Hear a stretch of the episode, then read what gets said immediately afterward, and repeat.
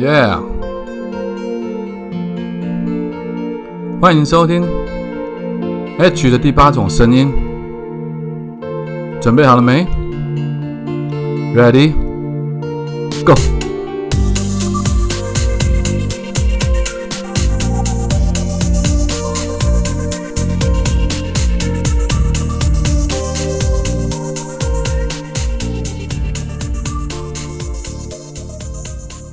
Hello，你好，欢迎各位亲爱的朋友再度回来收听我们作家 H 的第八种声音。早安、午安、晚安，不知道你现在人在哪里，不知道你身处地方现在几点，所以我们用三种不同的时间问候语跟你打声招呼，希望你够拥有一个美好的一天。今天想来跟大家聊一下昨天本来提到的一个去上节目话题，但因为某些限制，我后来发现原来我们在自媒体上面是可以可以不用受到这个限制的这个局限。可以尽情的去讨论，其实就是福原爱跟江宏杰，我们就称小爱跟小杰，他们两个人的婚姻，因为在之前发生的问题，然后就离婚了嘛。所以，我们今天想来讨论一下，探讨一下，到底这件事情里面，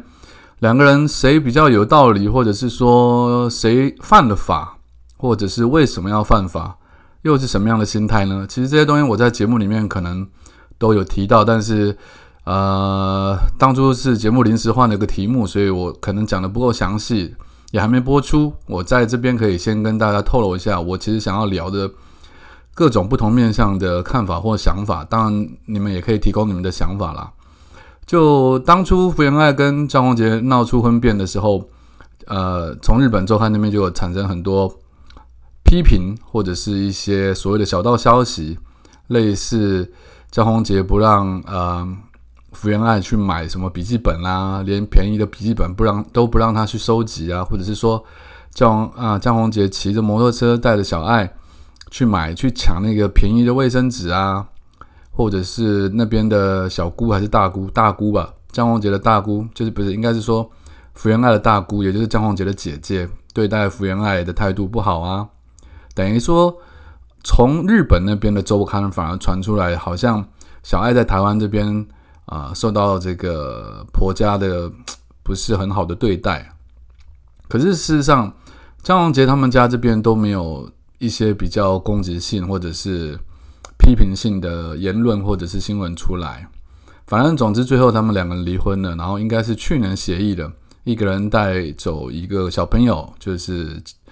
我不知道是监护权还是怎么样分配的。总之就是福原爱带走了哥哥，那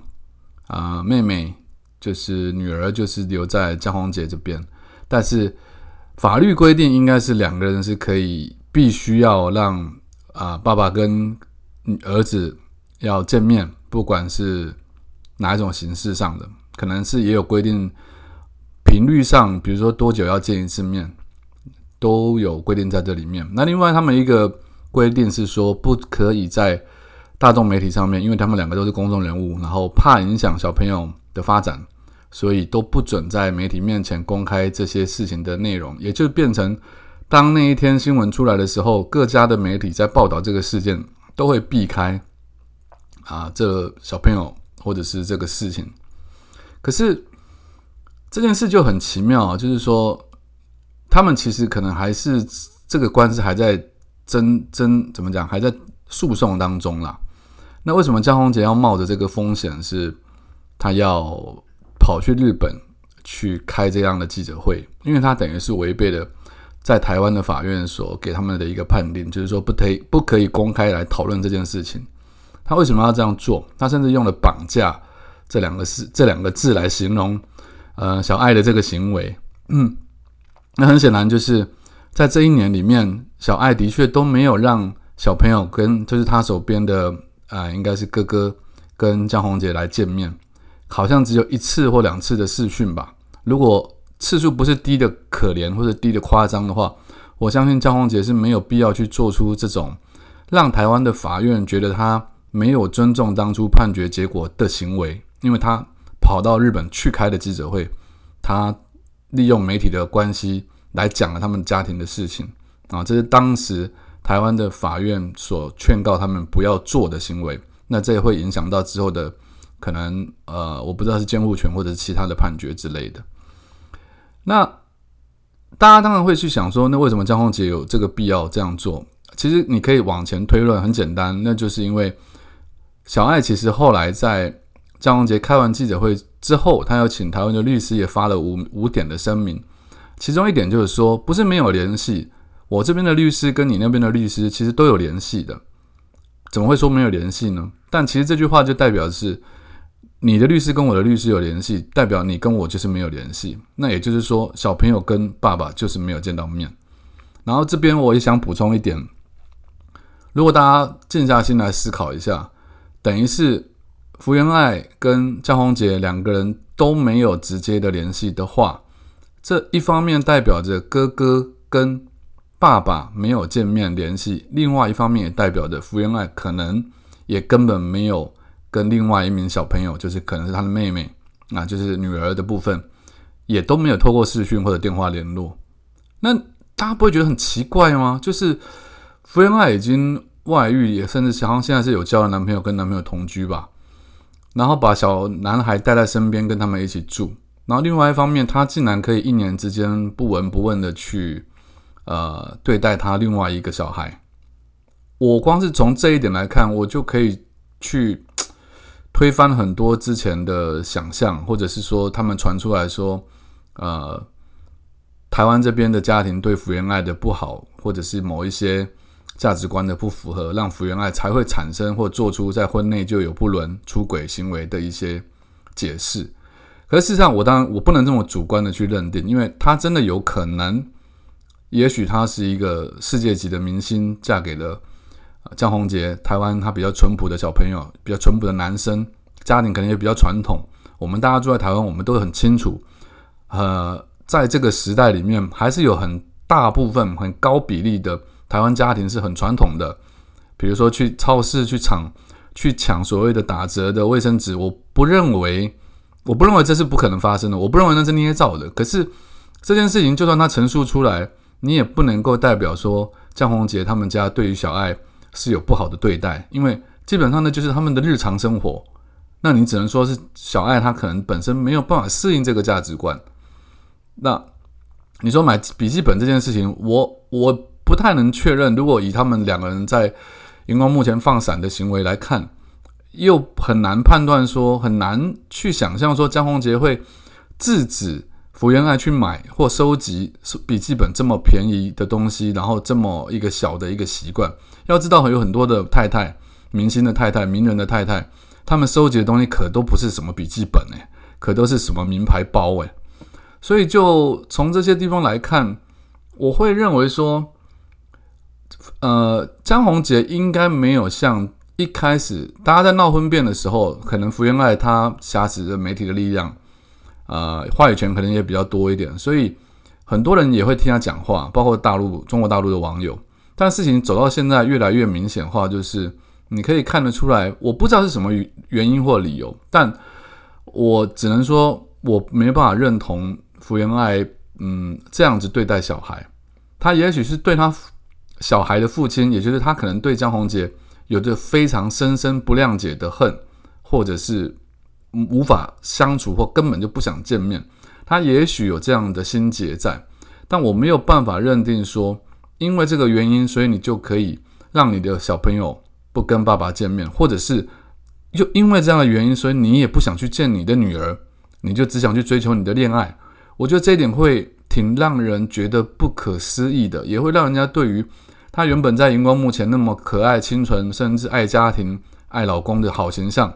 会完全大打折扣。那至于你说江宏杰的呃，就是婆婆公婆这边到底对于小爱的态度，或他们的相处的情况是怎么样？我们不是里面的人，我们没有办法判别。也许小爱真的在台湾，她有受到一些委屈，因此让她产生了想离婚，或者因此让她产生了想要出轨的念头。我觉得这可以探讨，也不能说什么对或错。我们都常讲，呃，出轨或者是有了小三的出现，甚至小王的出现，都是因为你们两个人之间已经出现了问题。那至于问题是怎么产生的，我们就很难去评断，因为毕竟江宏杰可能真的必须背负着传统家庭的包袱，而小爱也有可能因为他有着呃国际巨星或者是所谓明星级的这个怎么讲身份，或者他没有办法拉下这个骄傲，或者自尊，或者那个价值观，或者生活方式是他不适合的，所以两边可能都可能有自己的苦楚跟啊难处在。但是唯一唯一，我觉得今天这件事情，为什么江宏杰要冒着这个风险，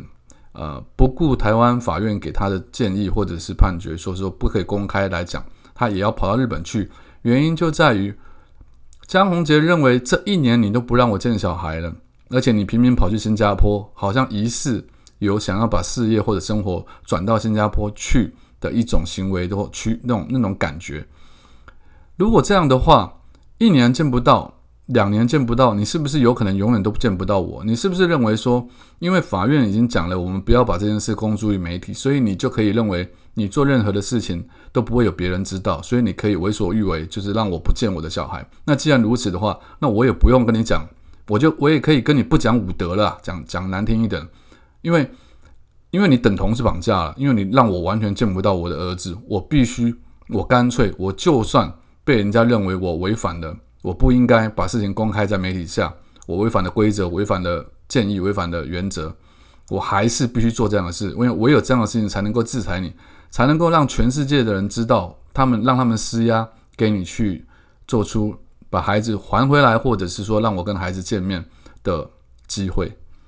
好，那总之这件事情，我觉得是闹大了，而且其实不是好看的。而这件事，另外也有，当然，大家有一些阴谋论，是因为当张宏杰到日本去开记者会，把这件事情闹大之后，其实福原爱在日本的很多工作机会，有可能就因此会丧失了。就日本的周刊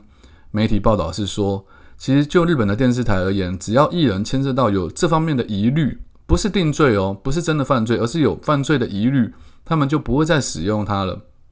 甚至福原爱也在某间大学里面任教当副教授。不过看起来，我我今天看到的新闻报道是，看起来那间大学并没有想要改变决定，他们还是会啊，就是依旧把福原爱留在学校里面聘用他。当然，这个后续还会怎么发展，我们不清楚。但我还是得讲，就是不管谁对或谁错，在婚姻里面真的没有对错可言。可是，当你一旦扯上官司、扯上法庭，我觉得你要争的不是意气之争。就算你今天福原爱。你把小孩，我们讲最最极端的，你把小孩带走，你带到新加坡去好了，你就算整个移民去，或者你把生活重心直接移去别的地方，你不让他去见父亲，他到了一定的年纪，难道他还会在乎所谓的法律的规定吗？他难道没有印象，或者他难道没有办法？这些事情都已经在网络上、媒体上这么多的报道，难道他不会知道曾经发生过什么事吗？所以，我们常在讲说，你在监争监护权，或者是你不让小孩去见。呃，他的另外另外的爸爸或妈妈，这些事情都是其实两边就是爸妈两个大人互相的意气之争而已。最终你们真的只有那几年，到了国中、高中之后，这个些小朋友他们过了青春期，他们有了自己的思自主思考甚至独立的能力，那些法律其实是没有用的。他想跟谁，他就会跟谁了；他想见谁，他就会见谁了。所以前面做的这些事情，反而只会留下一种。让小孩在长大之后回过头去看，他们自己会从这些各种不同角度的报道里面去看出来，啊，到底是爸爸对我怎么样，还是妈妈对我怎么样？他们自己心里面会做出他们自己主观的判断，因为所有的感受他们点滴在心头。好，那今天就跟大家聊到这边，我不知道大家对这个新闻有什么样的看法。如果你们有什么想法，也可以留言给我，可以到 I G 去搜寻作家 H，最好就发了我的 I G。啊，然后可以留言告诉我你们想听什么主题，或者想问我什么问题，我都会在 podcast 里面。因为我的现在脸书流量被限制的关系，可能要限制个半年一年，不知道，但无所谓，反正我们就透过 podcast 来沟通交流吧。拜。